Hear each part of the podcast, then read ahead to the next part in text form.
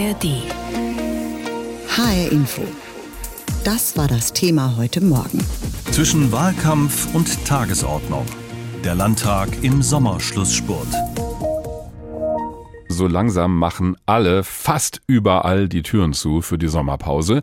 Wir sind hier in Hessen schon mittendrin in der letzten Schulwoche vor den Ferien und auch der Hessische Landtag biegt heute ein auf die Straße in Richtung der parlamentarischen Sommerpause.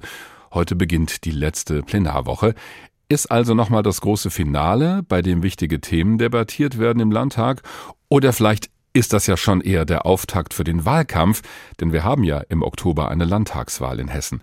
Genau darüber habe ich gesprochen mit Christoph Schelt, unserem landespolitischen Korrespondenten in Wiesbaden. Ja, Christoph, was ist es denn aus deiner Sicht jetzt? Ach, von beidem etwas würde ich sagen. Diese Sitzungswoche, die hat schon teilweise den Charakter von Abräumen, Deckel drauf oder welches Bild man sich da gerade vorstellen möchte. Jedenfalls sollen einige wichtige Punkte dieser Legislaturperiode zu einem Ende kommen. Wir haben zum Beispiel den Untersuchungsausschuss zu Mord an Walter Lübcke diese Woche im Plenum. Dann geht es um den Personalmangel in den Kitas, den will die Landesregierung beheben mit mehr Quereinsteigern. Ist ein Gesetz am Donnerstag, könnte auch eine hitzige Debatte werden. Und der rote Teppich in Form einer Regierungserklärung, der wird auch nochmal ausgerollt für Roman Roman Posek, den Justizminister, der ist ja noch nicht so lange im Amt wie die anderen im Kabinett und der darf jetzt heute Bilanz ziehen, was er in gut einem Jahr erreicht hat. Also insgesamt viele, viele Tagesordnungspunkte, könnte auch abends etwas später werden. Okay, dann sortieren wir das doch mal. Woran merkst du im Moment den Teil mit dem Wahlkampf? Also gibt es da schon vorgezogene Koalitionsverhandlungen in der Landtagskantine? Naja, die nicht direkt, aber wir können zum Beispiel bei dieser Regierungserklärung gerade mal weitermachen. Wenn man Redezeit im Plenum erhält, um drei Monate vor der Wahl eine Bilanz der eigenen Arbeit zu ziehen, dann wird das jeder Politiker natürlich nutzen, um auch für sich und die eigene Partei zu werben. Justizminister Posek, der wird das sicher auch tun. Er will nämlich für Projekte werben, die noch in der Zukunft liegen und damit de facto nach der Wahl. Man spürt den Wahlkampf hier auch bei anderen Gelegenheiten in Wiesbaden. In der schwarz-grünen Koalition, da versucht man immer öfter, sich voneinander abzusetzen. Da gab es zuletzt die ein oder andere Pressemitteilung, wo man auch mal zeigen wollte, wo man nicht einer Meinung ist mit dem Koalitionspartner, zum Beispiel beim Thema Vorratsdatenspeicherung. Und noch ein Beispiel aus dieser Woche. Donnerstag, aktuelle Stunde auf Antrag der CDU-Fraktion mit dem Titel Bundesinnenministerin widerspricht regelmäßig der SPD-Landesvorsitzenden. Was gilt, Frau Faeser? Mhm. Also zu deiner Frage spürt man den Wahlkampf im Plenarsaal schon? Ja. Und damit wir das richtig verstanden haben, das ist ja ein besonderes Jahr, in dem einfach auch gewählt wird in Hessen. Ist das jetzt eigentlich die letzte Plenarwoche vor der Sommerpause, vor dieser Landtagswahl oder sogar der ganzen Legislaturperiode? Tja, das ist eine gute Frage. Die letzte vor der Sommerpause ist das auf jeden Fall. Donnerstagabend ist hier erstmal Schluss im Landtag. Weiter geht's dann Anfang September mit Ausschusssitzungen. Eine letzte Plenarsitzung vor der Wahl ist noch angesetzt für Mitte September. Das wäre allerdings gerade mal zweieinhalb Wochen vor der Wahl. Und da sagen Leute, die schon länger hier im Landtagsstudio arbeiten als ich, das wird vermutlich abgesagt. Würde wohl auch nicht viel bringen, weil dann nur der Wahlkampf in den Plenarsaal getragen wird. Es ist sicher nicht die letzte Sitzungswoche dieser Legislaturperiode, denn die geht ja noch bis Mitte Januar. Januar. Mhm. Und da wird Anfang Dezember nochmal eine Sitzungswoche sein. Die wird auch ganz wichtig sein, denn da soll der Untersuchungsausschuss zum rassistischen Anschlag in Hanau zu einem Ende gebracht werden.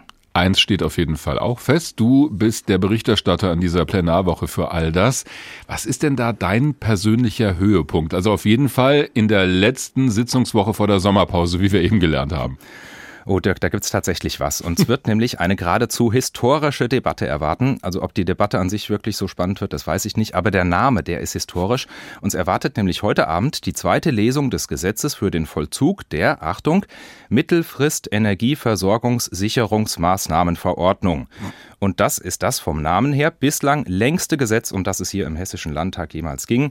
58 Zeichen, 89 Punkte bei Scrabble hat mein Kollege Nikolaus Buschlüter investigativ recherchiert. Mhm. Es ist aber übrigens nicht mal das längste Wort, das sich deutsche Parlamentarier ausgedacht haben. Hätte ich jetzt gedacht, welches ist es denn?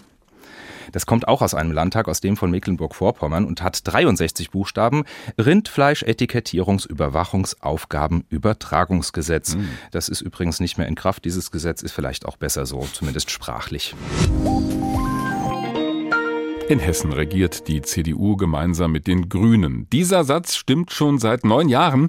Ob er allerdings auch für die kommenden Jahre zutreffen wird, das entscheidet sich am 8. Oktober. Dann ist Landtagswahl. Bis dahin sind es nicht mehr ganz drei Monate und das heißt, der Wahlkampf geht so langsam in die Phase, in der es ernst wird. In dieser Woche ist die voraussichtlich letzte Sitzungswoche des Hessischen Landtages vor der Wahl. Die Tagesordnung ist deswegen nochmal extremst vollgepackt worden und Timo Kurt aus unserem Landtagsstudio könnte jetzt einfach die Liste vorlesen mit den Tagesordnungspunkten. Das wäre aber so ein bisschen lustlos, also kommt hier sein persönlicher Überblick mit all dem, was noch ansteht. Im Landtag könnte es diese Woche bei so einigen Themen noch einmal hitzig werden. Aber der Reihe nach. Dienstag. Schützt der Staat Frauen in Hessen ausreichend? Hessens Justizminister gibt heute eine Regierungserklärung ab. Roman Posek von der CDU hat diesen Job aber erst seit rund einem Jahr. Sein Auftrag? Als Ex-Richter soll er die Justiz reformieren, sie digitaler und schneller machen. Seine Partei wirbt im Wahlkampf mit der Fußfessel für Frauenschläger also einer Fußfessel für Männer, die sich einer Frau per Gerichtsbeschluss nicht mehr nähern dürfen. Ist das noch Sachpolitik oder schon Wahlkampf? Das ist kein Wahlkampfthema. Es geht um den Schutz von Frauen. Das Thema ist ein dringendes Anliegen des Opferschutzes. Das steht gerade für mich auch persönlich bei dem Thema im Mittelpunkt. Die politischen Gegner haben da jedenfalls so ihre Zweifel. Sie vermuten in dem Vorstoß reine Symbolpolitik zu Wahlkampfzwecken. Denn das entsprechende Gesetz kann nur auf Bundesebene verändert werden. Mittwoch. Hätte der Mord an Walter Lübcke verhindert werden können? Diese Frage beschäftigt den Lübcke-Untersuchungsausschuss seit über drei Jahren. Die Antwort? Kommt drauf an, wen man fragt. Die Regierungsparteien, insbesondere die CDU, sind der Meinung, nein, dieser Mord eines Rechtsextremisten hätte nicht verhindert werden können. Die Opposition sieht das naturgemäß anders. Günter Rudolph von der SPD gibt der CDU mindestens eine indirekte Teilschuld, weil sie nicht genug im Kampf gegen rechts gemacht habe. Er sagt, dass man den Rechtsextremismus in Hessen viele Jahre lang nicht ernst genug genommen hat. Und das muss auch in einem Abschlussbericht sich widerspiegeln. Das wollte insbesondere die CDU vermeiden. Eigentlich hatten sich alle Parteien vor drei Jahren mal vorgenommen, am Ende einen gemeinsamen Abschlussbericht zum Mordfall Lübcke zu verabschieden. Doch vor der finalen Debatte im Landtag am Mittwoch gibt es gleich vier unterschiedliche Versionen ohne Aussicht auf Versöhnung. Donnerstag. Braucht es Quereinsteiger in den Kindergärten? Seit Jahren gibt es zu wenige ausgebildete Erzieherinnen und Erzieher in Hessen.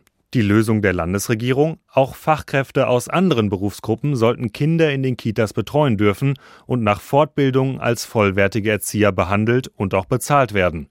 Die grüne Landtagsabgeordnete Katrin Anders ist selbst gelernte Erzieherin. Sie begründet das Vorhaben so. Im Moment fehlt Personal an allen Ecken und Enden und wir müssen mehr Personal in die Kitas bringen, damit wir den Rechtsanspruch erfüllen können und dass jedes Kind auch eine Kita besuchen kann. Doch auch hier könnte die Debatte spannend werden. Mit SPD, Linkspartei, Erziehungsgewerkschaften und der FDP hat sich ein sehr ungewöhnliches Bündnis gegen das Gesetz gefunden.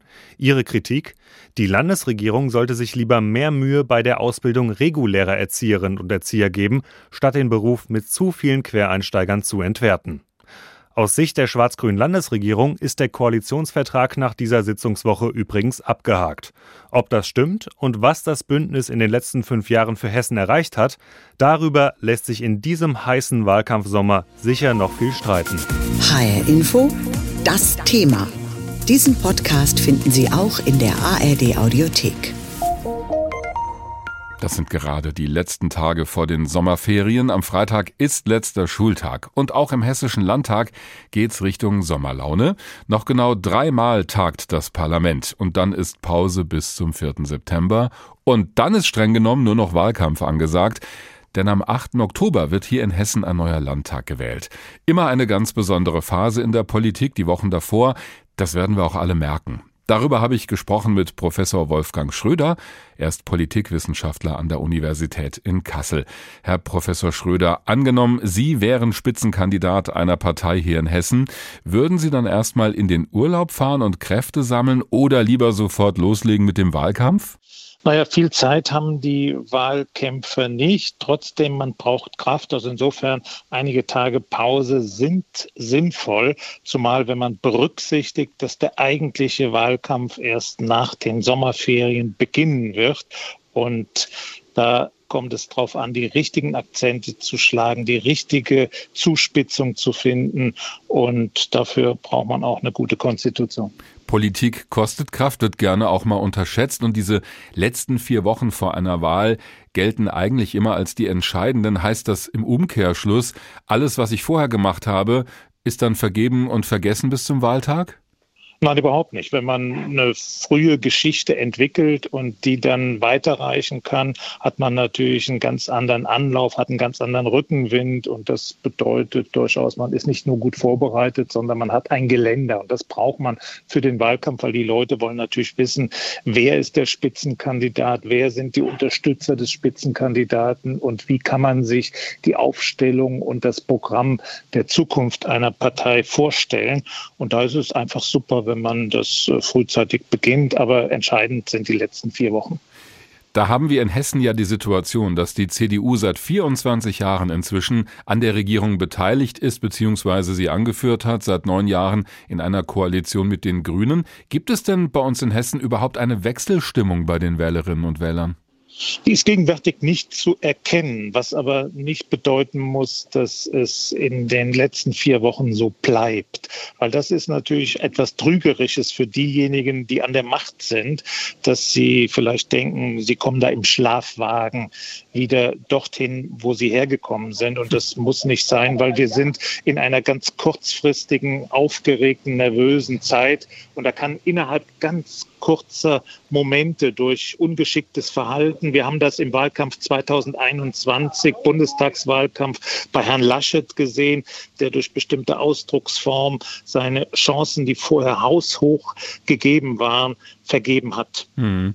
Da haben wir noch diese Szene bei der Flut im Ahrtal vor Augen, als er in einem Moment, in dem er sich ja unbeobachtet gefühlt hat, irgendwie einen Scherz gemacht hat oder jemand anders und hat drüber gelacht. Das war ein ganz kurzer Moment, aber wurde dann ja häufig auch so als der Kipppunkt gesehen. Das war ein Schlüsselereignis ja. im Wahlkampf, aber gleichzeitig nicht das einzigste, sondern für den Wahlkampf war ja dann auch die Aufstellung mit der Schwesterpartei der CSU entscheidend. Und das kann natürlich auch für die CDU in Hessen ein Problem werden, wenn Merz März auf Bundesebene derart in Schlagzeilen geraten sollte, dass auf einmal von Berlin aus Gegenwind kommt und das kann die eigene Performance, die eigene Leistungsfähigkeit dann sehr stark beschädigen. Stichwort Rückenwind oder Gegenwind aus dem Bund, das ist ja auch ein Thema für die Grünen, oder? Also die haben auf Bundesebene im Moment viel Ärger rund um dieses Gesetz mit den Heizungen. In Hessen haben wir das Thema nicht so, aber kann das auch Auswirkungen haben auf den hessischen Wahlkampf? Ja, das erleben wir jetzt in den letzten Wochen schon, dass die Zustimmung für die Grünen zurückgegangen ist. Gleichzeitig haben die Grünen aber eine bemerkenswert stabile Kern Klientel, die durchaus in Richtung 15 bis 18 Prozent immer belastbar ist. Insofern haben sie ein gutes Polster, aber der Weg nach oben ist schwierig mit dem Rückenwind von Berlin. Jetzt versuche ich mich mal in die Rolle eines grünen Wahlkämpfers oder einer Wahlkämpferin zu begeben. Da regiere ich ziemlich geräuschlos und entspannt mit der CDU hier in Hessen. Wie kann ich mich denn da profilieren, ohne dass es krawallig wirkt? Indem ich auf Sachthemen setze, indem ich deutlich mache, dass der Klimawandel nicht nur im Abhaken von Punkten zu erreichen ist, sondern dass man dafür ein ambitioniertes und strategisch weitsichtiges Vorgehen benötigt. Und dann hat man mit dem Kandidaten für das Ministerpräsidentenamt auf Seiten der Grünen einen sehr erfahrenen, sehr beliebten Politiker, der durchaus Punkte machen kann, die über das eigene Lager hinausgehen. Sie meinen Tarek Al-Wazir in diesem Fall? Genau, richtig. Ja. Dann schauen wir noch auf die SPD. Da tritt ja Nancy Faeser an, die Bundesinnenministerin als Spitzenkandidatin hier in Hessen. Die will Ministerpräsidentin werden. Und wenn nicht, dann will sie lieber doch Bundesinnenministerin bleiben. Wie sehen Sie diese Rolle? Naja, die ist von Anfang an attackiert worden von Seiten der Grünen und Union. Das ist normal für den Wahlkampf. Aber das scheint mir nicht so problematisch zu sein, weil sie einen guten Job in Berlin macht. Und insofern kann da doch ein Rückenwind von Berlin durch dieses behutsame Vorgehen erkennbar sein. Und dann ist es ja so, dass Faser auch die Seite abdeckt, die von der Union ansonsten stark gemacht wird, nämlich Law and Order. Mhm. Sehen Sie in den vielen Dingen, die gerade diskutiert werden, so ein beherrschendes Thema im hessischen Wahlkampf auf uns zukommen? Ja, das ist eben schwierig. Es gibt eine Reihe von Punkten, die der Regierung vorgeworfen werden, vom äh, Lübcke-Ausschuss über die Polizeihochschule, über das Verhalten des Innenministers in verschiedenen Fragen der inneren Sicherheit und der Bekämpfung des Rechtsextremismus. Aber das sind für sich genommen dann doch nicht so starke Themen, dass sie wirklich eine mobilisierende Wirkung auf die Unentschlossenen auswirken wird. Und insofern muss man hier auf die letzten vier Wochen rechnen und da werden Bundesthemen vermutlich viel stärker wirken als die Landesthemen. Auffällig heute Morgen relativ wenige Verkehrsmeldungen. Entweder die Leute fahren auf einmal dermaßen vorbildlich, dass keine Unfälle passieren, oder aber es ist einfach weniger los im Berufsverkehr, weil einige schon abgeflogen sind in den Urlaub. Im Hessischen Landtag sind sie noch nicht so weit. Da ist jetzt nochmal Sitzungswoche und erst dann geht das Parlament in die Sommerpause. Normalerweise die Gelegenheit, um sich mal so richtig zu erholen. Aber geht das überhaupt, wenn bald eine Landtagswahl ansteht? Unsere landespolitische Korrespondentin Ariane Focke hat nachgefragt, und zwar bei den drei Spitzenkandidaten, die gerne Ministerpräsidentin bzw. Präsident werden oder bleiben möchten. Wer geglaubt hat, dass Boris Rhein, Nancy Faeser und Tarek Al-Wazir ganz gechillt am Strand liegen, der irrt sich. In knapp drei Monaten ist Landtagswahl und da gibt es einiges zu tun. Schließlich will jeder von ihnen gerne Ministerpräsident bzw. Ministerpräsidentin werden. Da heißt es fleißig sein, Füße hochlegen kann man ja später schließlich immer noch. In einem Wahlkampfjahr heißt es im Sommer eher Füße plattlaufen. Vom Norden in den Süden, vom Osten in den Westen. Ähm, ich werde sehr viel Kontakt haben und Gespräche führen mit Bürgerinnen und Bürgern. Ich werde bei Vereinen sein. Ich werde bei den Institutionen in unserem Land sein und natürlich auch bei der hessischen Wirtschaft. Ähm, und darauf freue ich mich sehr. Der Terminkalender von Boris Rhein, CDU, ist prall gefüllt mit Besuchen bei Rheinmetall in Kassel, dem Bundeswehrstandort in Fritzlar, die Eröffnung des Viehmarkts in Bad Arolsen, um nur einige Beispiele zu nennen. Für Urlaub bleibt ihm da keine Zeit. Ich bleib zu Hause. Nein, in diesem Sommer wird es für mich äh, keinen Urlaub geben. Mir geht's gut, wo ich bin. Und ich kann mir auch beim besten Willen nicht vorstellen, dass äh, irgendein Spitzenkandidat äh, vor einer so ausschlaggebenden und wirklich wichtigen Wahl in den Sommerurlaub geht. Wenn das mal nicht die falsche Taktik vom amtierenden Ministerpräsidenten ist. Die Konkurrenz jedenfalls hält es da etwas anders. Nancy Faeser von der SPD. Ich fahre mit meiner Familie tatsächlich noch mal ein paar Tage nach Südfrankreich zum Erholen, aber diesmal kürzer als sonst. Danach heißt es aber auch für die Bundesinnenministerin Termine, Termine, Termine. Ja, Wahlkampftour natürlich. Die Sommerzeit ist natürlich dafür besonders geeignet. Es gibt viele Feste, wo man viele Bürgerinnen und Bürger treffen kann. Ich mag Leute, ohne wäre ich nicht hier. Insofern werde ich die Sommerzeit natürlich für Wahlkampf nutzen, aber sicherlich auch, um zu arbeiten. Im August und September geht es für Nancy Faeser also zu einigen Festen, aber auch sie wird hessische Unternehmen besuchen und natürlich auch die eine oder andere Wahlkampfveranstaltung in Hessen haben. Sommerpause im Hessischen Landtag heißt übrigens auch nicht, dass hier in Wiesbaden gar nichts passiert, sondern lediglich, dass es keine Plenarsitzungen gibt. Deshalb spricht man hier auch eher von sitzungsfreier Zeit. In dieser Zeit ist Tarek Al-Wazir von den Grünen auch unterwegs zu seiner Sommertour quer durch Hessen. Es ist immer gut, wenn man die Zeit nutzt, in der es keine Sitzungen im Landtag gibt, um sich mal vor Ort zu informieren, um mal nicht nur Akten zu lesen, sondern auch zu gucken, was hinter den Akten steckt. Vorher heißt es aber auch für ihn erst einmal ab in den Urlaub. Für ihn und seine Familie geht es nicht ganz zwei Wochen nach Italien an den Gardasee. Ich bin natürlich erreichbar, es gibt äh, Handys, es gibt äh, Videokonferenzen und ähnliches, aber ich glaube, wenn man so auf dem letzten Zahnfleisch schon in den beginnenden Wahlkampf geht, dann wird das auch nicht gut. Also ein bisschen Pause muss sein, um den Kopf freizukriegen.